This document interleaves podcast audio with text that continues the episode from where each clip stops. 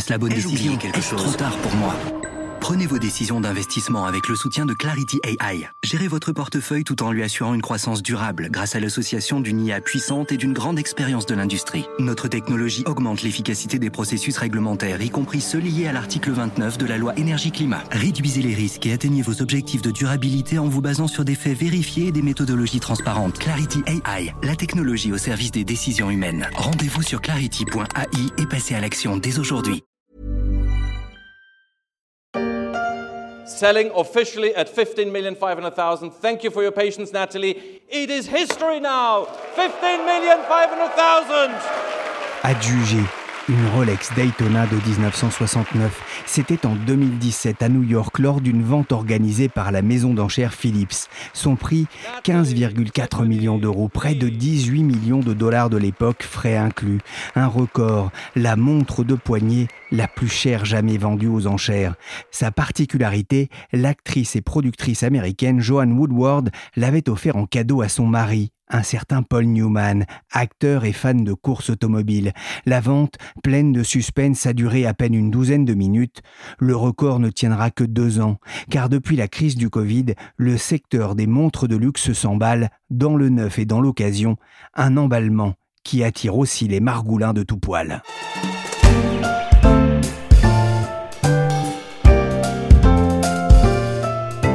Je suis Pierrick Fay, vous écoutez La Story, le podcast d'actualité de la rédaction des Échos, un programme à retrouver non pas dans les bijouteries, mais sur Google Podcast, Podcast Addict Deezer ou encore Spotify et Apple Podcast.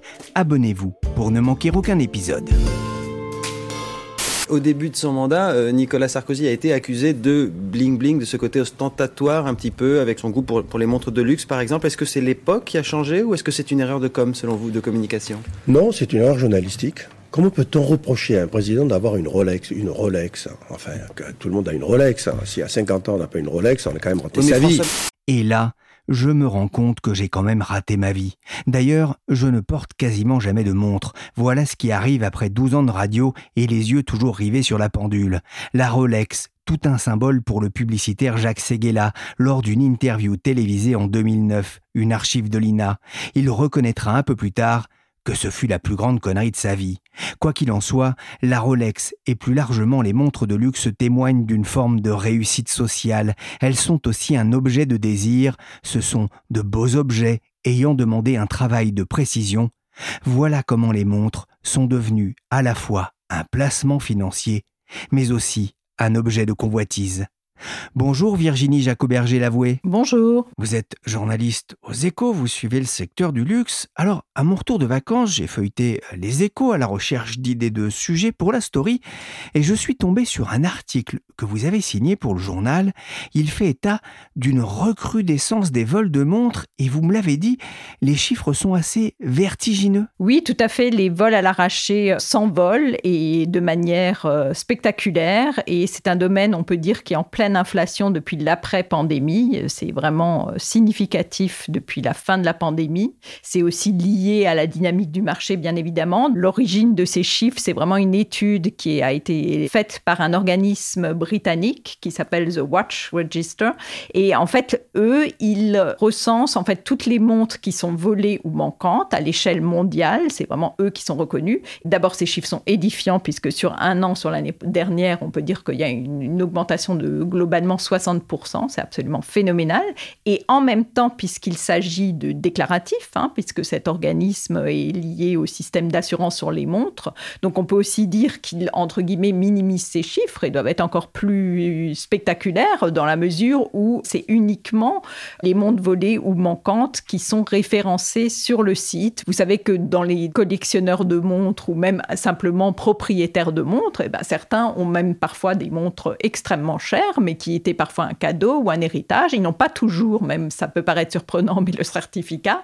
Et donc peut-être qu'ils vont porter plainte, bien évidemment, euh, chercher à faire euh, fonctionner leur assurance. Mais ça se fait en plusieurs temps et on voit bien que dans ce système de référencement, tous les vols ne sont pas signalés tout de suite. C'est d'ailleurs une des problématiques aussi euh, de ce marché. 60% de hausse des vols selon les chiffres de The Watch Register, qui fait donc référence, ça fait beaucoup de montres. C'est 6800 montres volées en 2022 2022. Ça nous monte globalement à plus de 80 000 montres volées et sur un montant de 1,2 milliard. C'est absolument spectaculaire.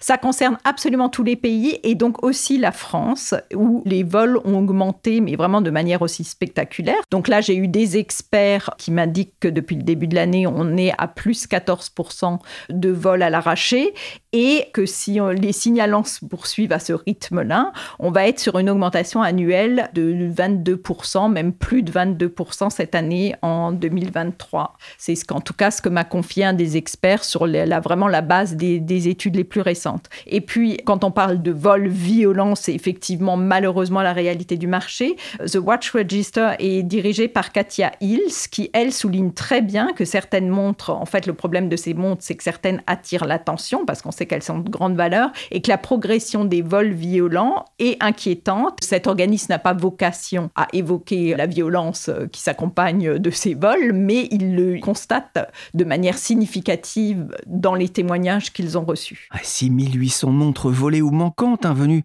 s'ajouter aux autres disparitions, ce qui porte le total à, plus de 80 000. Et en fait, on sent bien que bah, ce stock grossit chaque année parce qu'il y a des nouveaux vols, mais aussi parce que en fait, c'est bien un marché parallèle qui s'organise. Aujourd'hui, on voit certains collectionneurs de montres qui vous disent très clairement que quand parfois ils trouvent que les prix sont trop forts sur le, la seconde main, ils cherchent un peu plus sur le net s'il n'y a pas d'autres réseaux et très vite, ils arrivent en fait sur le marché gris, sur le darknet. Et on voit bien qu'il y a tout un marché aussi très opaque, mais qui s'est extrêmement structuré dans ce domaine. Alors les montres les plus euh, volées hein, sont des, les Rolex, sont grande surprise j'ai envie de dire. D'ailleurs on trouve les modèles Omega, Breitling, Tag Heuer, Cartier Patek Philippe.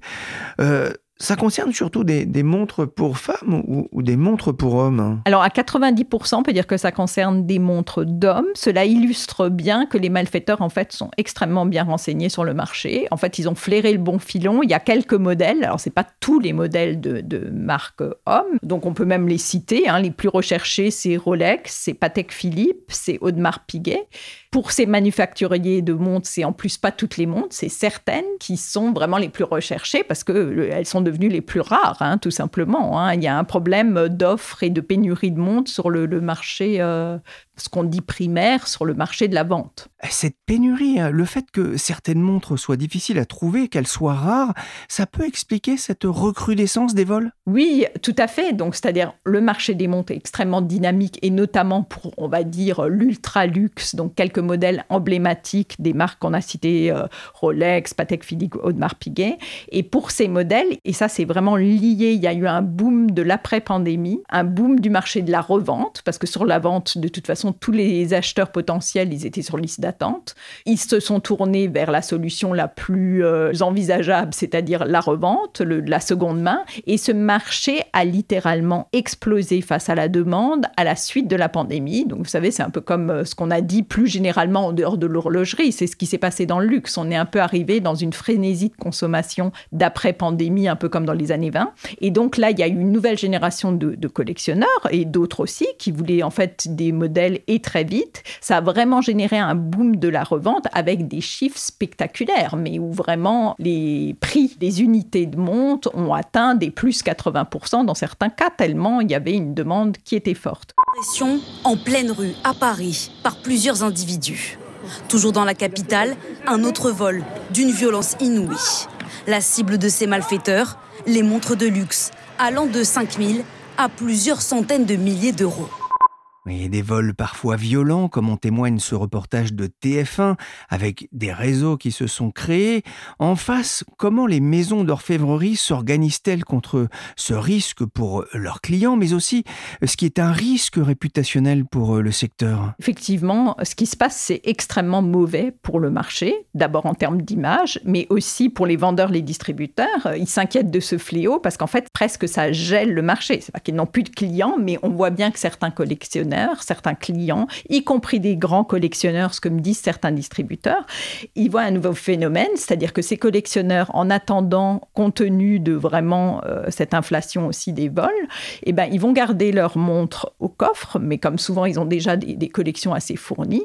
Ces collectionneurs commencent à se détourner du marché, ils s'intéressent moins aux nouveautés parce qu'ils estiment que leur collection, ils l'ont et que de toute façon, de nouvelles montres, ils vont pas la porter. Et donc, c'est un vrai souci pour les maisons horlogères. Elles essayent d'apporter une réponse efficace à la montée de l'insécurité. Alors, il y a notamment la manufacture Audemars Piguet qui, elle, s'est vraiment distinguée au printemps dernier. En fait, ils se sont engagés pour la première fois à remplacer ou rembourser un modèle volé. Donc ça, c'est quand même un engagement euh, assez spectaculaire, bien évidemment avec euh, toute une batterie. Enfin voilà, il faut avoir le certificat, faut voilà, c'est avec les, c'est un lien avec la manufacture et le client, mais en tout cas, c'est un engagement fort de leur part. Ce qu'on peut aussi dire, c'est que les certificats d'authenticité sont aussi la clé chez beaucoup euh, de marques horlogères qui euh, sont de plus en plus présentes aussi dans le domaine du Web 3, dans les NFT, etc. Aussi bien chez Richemont, donc qui possède Cartier, ou chez des marques de LVMH, Tagueyer, Hublot. Elles sont de plus en plus présentes aujourd'hui avec les NFT, mais surtout sur la blockchain. Et en fait, avec la blockchain, c'est un moyen aujourd'hui de certifier les montres et de s'assurer qu'en cas de revente, elles soient authentiques hein, à, celui qui est cédé et aussi qu'on arrive à identifier, ça c'est une nouvelle étape grâce justement à la blockchain, le, le dernier propriétaire beaucoup plus facilement. Il est automatiquement identifié.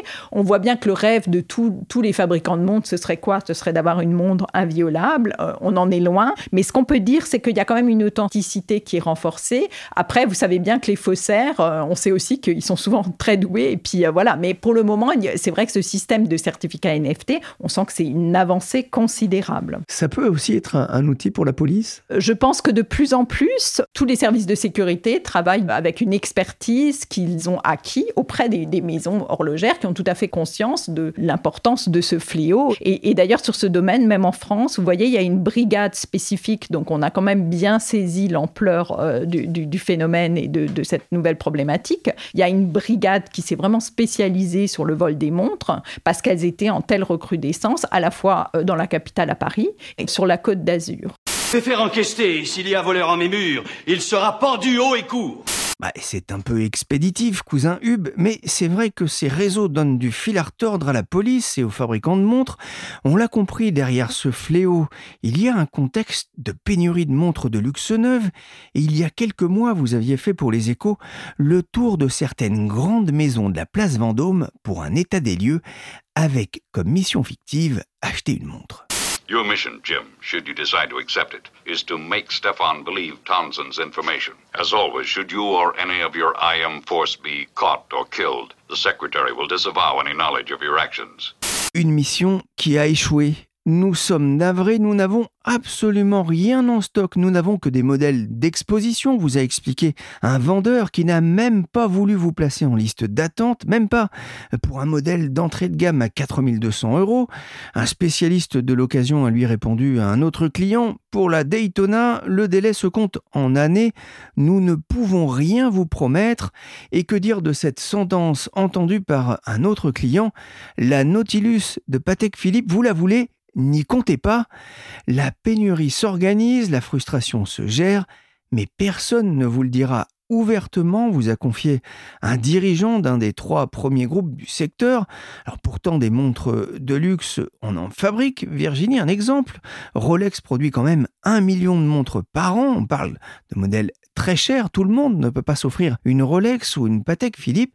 Pourquoi parle-t-on de de pénurie. Pourquoi est-ce que c'est si compliqué de trouver un tel produit? Alors la pénurie, elle n'est pas organisée, elle est réelle. C'est vrai que euh, quand on parle de Rolex, c'est même Aujourd'hui, on pense qu'ils produisent même beaucoup plus qu'un million euh, de montres par an. Et d'ailleurs, on peut dire qu'ils ont pris euh, le problème à bras le corps, puisque Rolex a investi plus de 1 milliard de francs suisses dans la construction de nouvelles manufactures en Suisse. Ça prend du temps, hein, parce qu'en en fait, c'est quand même extrêmement compliqué. C'est pas des métiers qui sont simples. Donc, euh, pour l'évolution de sa capacité de production, Rolex pense arriver à l'échéance 2028. Donc, vous voyez, c'est pas demain. Il faut, former des, faut former des, des, artisans. Il faut former des artisans. Il y a un vrai savoir-faire. Il y a aussi le problème d'approvisionnement parce que qui dit des matériaux euh, quand même euh, extrêmement précieux. vous voyez, c'est pas un morceau de tissu et c'est un savoir-faire spécifique qui est surtout chronophage, c'est le cas de le dire euh, en savoir-faire et, qui exige euh, bien évidemment des années de pratique et de formation. Et il faut du temps pour arriver à produire plus. Et, pour le coup, ça distingue totalement l'industrie horlogère, également joyeuse, qui n'aura jamais les mêmes capacités de production euh, que la mode, qui, elle, peut se permettre des fréquences beaucoup plus importantes de ses collections. La ville de Bulle devrait accueillir une importante usine du groupe horloger Rolex. Selon nos informations, ce sont plus de 2000 emplois qui seraient créés en Gruyère, dont 500 places d'apprentissage. Et c'est à Bulle, en Suisse, un Bulle l'a bien nommé, que Rolex compte installer sa nouvelle usine, comme on l'entend sur la chaîne RTS, mais elle ne sera pas inaugurée avant 2029. En attendant, Bloomberg rapportait en mars que la marque suisse allait ouvrir trois sites de production temporaires dans le canton de Fribourg pour pouvoir répondre plus tôt à la demande, c'est-à-dire dès 2025. L'offre va donc mettre un peu de temps à monter. Dans le même temps, Virginie, comment se porte la demande? Comment se porte le marché des montres neuves?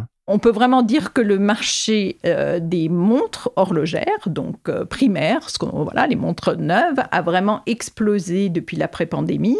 Le, le, marché a atteint 24,7 milliards d'euros euh, avec une croissance de 11% l'an passé, donc en 2022.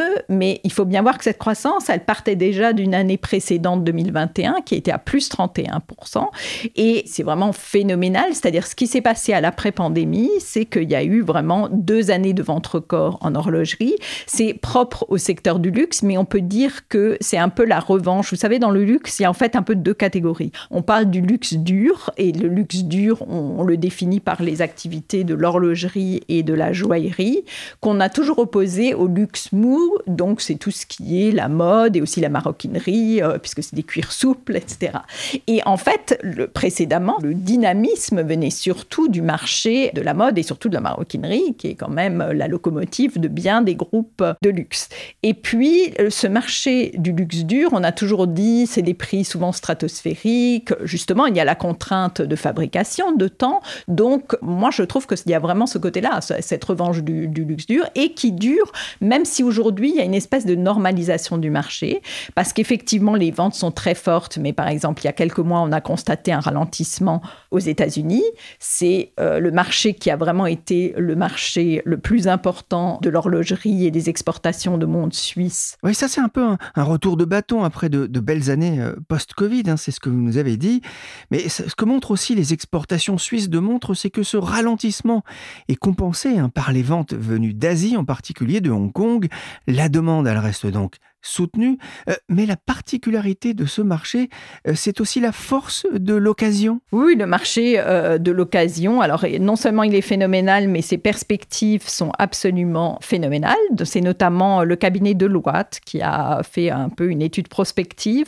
Il imagine que le marché dit de la seconde main, donc les montres d'occasion, devrait croître de 75% d'ici à 2030 pour atteindre 36 milliards d'euros. Ça voudrait dire que donc il pèserait plus que le marché de la vente à ce moment-là.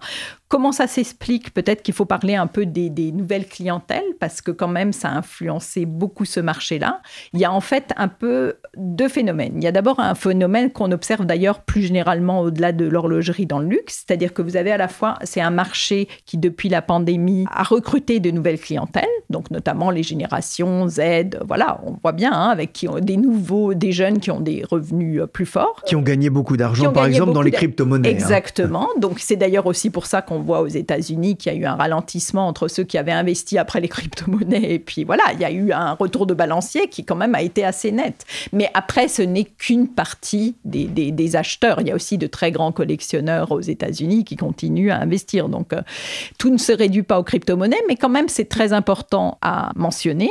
Et puis euh, dans ces nouveaux acheteurs, on voit bien donc euh, c'est un peu de toutes les générations parce qu'on voit aussi qu'en Chine c'est tiré aussi par cette génération Z. Et il y a ce phénomène-là donc d'un luxe euh, avec des nouveaux consommateurs qui vraiment euh, sont très intéressés par le produit, notamment l'horlogerie. Et puis, il y a aussi un phénomène qui est très intéressant, à mon avis, dans le luxe, parce qu'il n'était pas aussi significatif qu'avant la pandémie. C'est ce qu'on appelle les VIC, donc c'est les Very Important Clients. Et en fait, ça, ça a été identifié par le cabinet Bain et compagnie. En fait, ce qu'ils disent, c'est que pour simplifier, on peut dire que c'est les ultra riches, tout simplement, qui dépensent sans compter. Avant la pandémie, bah, ça toujours été important dans le luxe, mais ce n'est qu'une partie de la clientèle. Euh, ils étaient quand même autour des 30%, 35% avant la pandémie. Aujourd'hui, représentent plus de 40% des ventes. Donc, c'est quand même colossal. Donc, cette fameuse clientèle des ultra riches, bah, on voit quand même que c'est une clientèle qui est moins sujette à être touchée par l'inflation ou d'autres perturbations géopolitiques. Et en tout cas, elle, elle dépense sans compter et elle a extrêmement grossi depuis l'après-pandémie. C'est vraiment un phénomène qu'on observe de manière significative et on le voit aussi bien au Japon qu'aux États-Unis et même en Europe où la clientèle locale a augmenté. Une nouvelle clientèle qui porte ce marché de l'occasion à la recherche notamment de modèles iconiques et chers pour leur beauté, leur rareté. La montre de collection, c'est aussi un placement. Je parlais en préambule du prix stratosphérique de la montre de Paul Newman.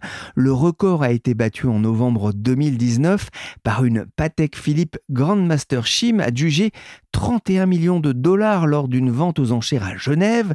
Mais au-delà de ces montres uniques, comment évoluent les, les prix pour les montres d'occasion? On peut dire qu'à l'après-pandémie, il y a eu un boom, donc vraiment une spéculation euh, qu'on n'avait jamais vue. Et puis, on va dire que le soufflet est retombé à l'été dernier, avec notamment, même pour des, des, marques les plus prestigieuses, une baisse des prix de vente de 40% sur la seconde main. Mais ceci étant, il ne faut pas du tout s'attendre à aujourd'hui un marché qui serait plus accessible, parce qu'on est à des prix nettement supérieurs à ceux de la vente. C'est au moins euh, pour le, vraiment les mêmes les modèles les plus accessibles. Si vous prenez une montre en acier qui peut être vendue autour des 14 000 euros, et eh ben sur la revente, euh, vous allez la trouver quand même euh, aisément à, à, 16 000 euros. Donc vous voyez bien quand même qu'il y a un différentiel au minimum de 2 000 euros. Et pour des modèles plus exceptionnels, ça monte beaucoup plus haut. Vous voyez, vous avez des éditions de, de chronographes à, à fond saphir qui montent autour des 70 17 000 euros. Et là, le prix euh, a à peine baissé, c'est-à-dire des éditions exceptionnelles. Vous avez aussi Patek Philippe, où euh, la plupart des Nautilus, elles, tournent autour des, des 100 000 euros à la revente et grimpent jusqu'à 500 000 euros. Et euh, on peut dire que là, on est quand même sur un marché du luxe qui reste peu accessible et extrêmement dynamique. Si je comprends bien, finalement, quand on arrive à obtenir une montre neuve, une montre de luxe neuve, euh, c'est quasiment encore aujourd'hui l'assurance d'une plus-value immédiate Alors, on ne peut pas dire ça pour toutes les montres, c'est uniquement pour quelques modèles. Et vous savez, c'est un peu comme dans la maroquinerie, euh, le phénomène du sac euh, Birkin de Hermès. Il y a un peu le même phénomène sur les montres, c'est-à-dire il y a quelques modèles où vraiment, effectivement, vous savez que c'est un très bon investissement et qui, qui reste spectaculaire on voit bien que globalement, tous les prix sont quand même nettement au-dessus, entre 30 et 35% à la revente, et ça, ça reste vrai euh, aujourd'hui. Mais on l'a bien compris, le plus difficile reste d'arriver à trouver une montre de luxe neuve, et tant que ce phénomène de pénurie durera, le marché de l'occasion devrait continuer à rester très spéculatif. Romain Réa, président de la maison de vente aux enchères Anticorum, s'en inquiétait récemment dans un article de Franck Declerc dans Les Échos. Les investisseurs qui veulent juste mettre la montre au coffre en attendant de la revendre avec une belle plus-value sont de plus en plus nombreux, empêchant de fait les vrais amoureux de montres d'accéder à des modèles iconiques qui deviennent hors de prix avec le risque de voir peut-être se détourner les vrais amateurs de belles montres. Merci Virginie Jacoberger-Lavoué, journaliste aux échos, spécialiste du luxe. Vous pouvez retrouver ses analyses sur leséchos.fr. Merci à Nicolas Jean pour son travail d'orfèvre à la réalisation.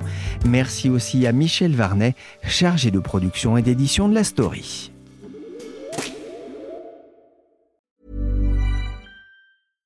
Small details are big surfaces. Tight corners are odd shapes. Flat, rounded, textured, or tall. Whatever your next project, there's a spray paint pattern that's just right. Because Rust new Custom Spray 5 in 1 gives you control with five different spray patterns so you can tackle nooks, crannies, edges, and curves without worrying about drips, runs, uneven coverage, or anything else. Custom Spray 5 and 1. Only from rustolium Planning for your next trip? Elevate your travel style with Quince. Quince has all the jet setting essentials you'll want for your next getaway, like European linen, premium luggage options, buttery soft Italian leather bags, and so much more. And is all priced at 50 to 80% less than similar brands. Plus, Quince only works with factories that use safe and ethical manufacturing practices. Pack your bags with high-quality essentials you'll be wearing for vacations to come with Quince. Go to quince.com slash pack for free shipping and 365-day returns.